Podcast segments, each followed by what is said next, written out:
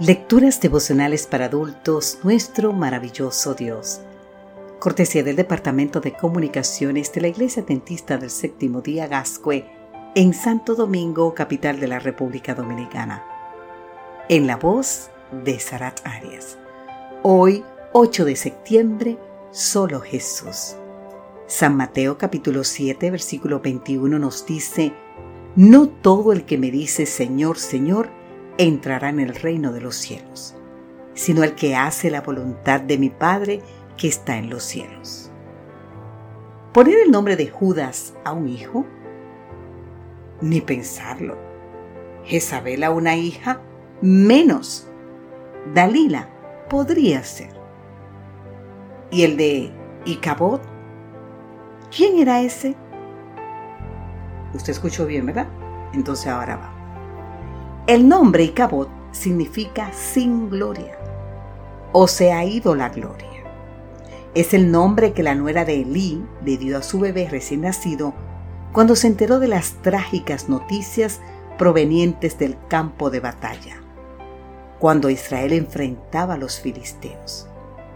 Y llamó al niño Icabod diciendo, la gloria ha sido desterrada de Israel, por haber sido tomada el arca de Dios y por la muerte de su suegro y de su marido. Podemos leer más en el libro de Primera de Samuel capítulo 4.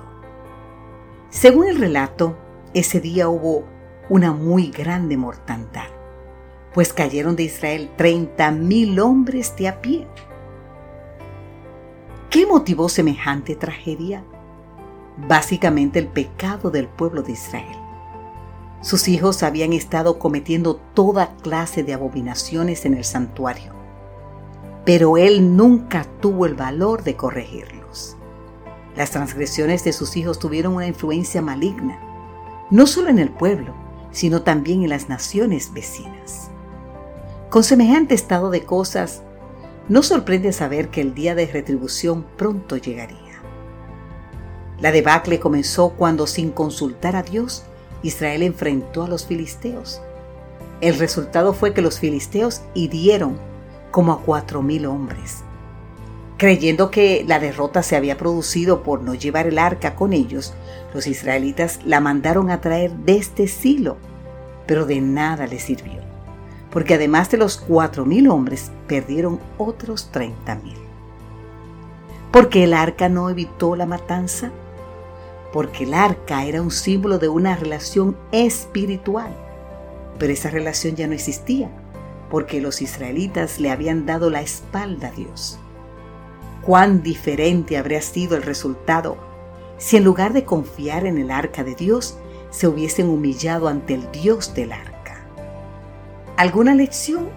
Ciertamente. De nada sirve que llamemos Señor a Cristo mientras secretamente estamos transgrediendo sus mandamientos. Solo por medio de una relación diaria, vital con Él, podremos obtener la victoria sobre el pecado. Como lo dice el himno 289 del himnario adventista, ¿qué me puede dar perdón? Solo de Jesús la sangre. Y un nuevo corazón, solo de Jesús la sangre.